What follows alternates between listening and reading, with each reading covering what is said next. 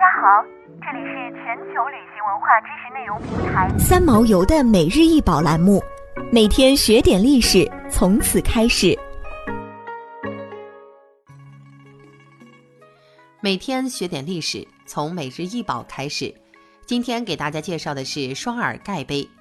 这件器具是由纽约早期最著名的银匠之一所制造，主要用来盛装加糖或调味的葡萄酒、苹果酒、啤酒或麦芽酒。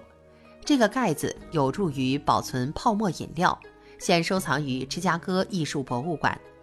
这银器中有 CK 的标记，代表荷兰血统的第三代纽约银匠科内利乌斯·基尔斯特德。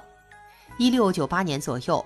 基尔斯特德在纽约开了一家商店，就在那里，范科特兰特家族委托打造出这款银器，在其正面有家族盾牌的纹样，还装饰有卷轴状手柄、略微呈半球形的盖子，以及各种各样的压花刺、五加叶装饰。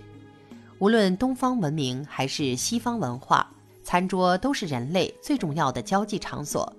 当中所使用的餐具的奢华程度往往难以想象，像这件双耳盖杯也是众多精美的银质餐具中的其中之一。精美的银质餐具往往除了承载着实用功能之外，更是餐桌上的艺术雕塑。早期金银器在欧洲主要是权力和地位的象征，且和宗教关系密切。到了十八、十九世纪，银器也不是贵族的专属品。而慢慢进入了寻常百姓家，成为日用品，因此在欧美等国，金银器非常普遍，既有实用性，也带有宗教意味。美国独立战争以后，北美十三州的银器制造开始发展到一定的规模和水准，而当时的费城是英式银器工业的中心，本土银器设计已仍沿用英国式的审美和思路。十八世纪中期。银器在美国也经常被用来充当重要的礼物或奖品，一批质量精湛的纯礼仪用途银器应运而生。1832年，美国政府大幅提高了进口关税，包括银器输入，这大大刺激了本土银器工业的发展。